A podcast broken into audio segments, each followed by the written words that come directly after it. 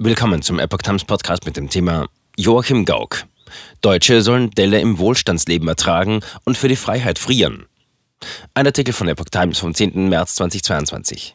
Der frühere Bundespräsident Joachim Gauck hat sich für einen Stopp russischer Energieimporte stark gemacht. Menschen in Deutschland könnten eine generelle Delle im Wohlstandsleben ertragen. Der frühere Bundespräsident Joachim Gauck hält einen Stopp russischer Energieimporte angesichts des russischen Angriffs auf die Ukraine für sinnvoll. Also ich kann mir das sehr gut vorstellen, sagte Gauck in der Nacht zum Donnerstag in der ARD-Talkshow Maischberger. Dies sei eine ernsthaft zu überlegende Variante, die ihm mehr liege als der Ist-Zustand. Die Verluste an Wohlstand seien zu ertragen, sagte Gauck. Wir können auch einmal frieren für die Freiheit und wir können auch einmal ein paar Jahre ertragen, dass wir weniger an Lebensglück und Lebensfreude haben. Zugleich sei Deutschland ein sozialer Rechtsstaat, der für die am stärksten betroffenen Menschen sorge. Gauck spricht Menschen im Land Mut zu.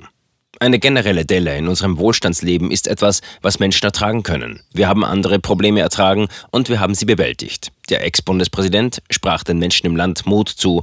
Wir verfügen über mehr Kräfte, als wir heute, wenn wir sie noch nicht brauchen, denken.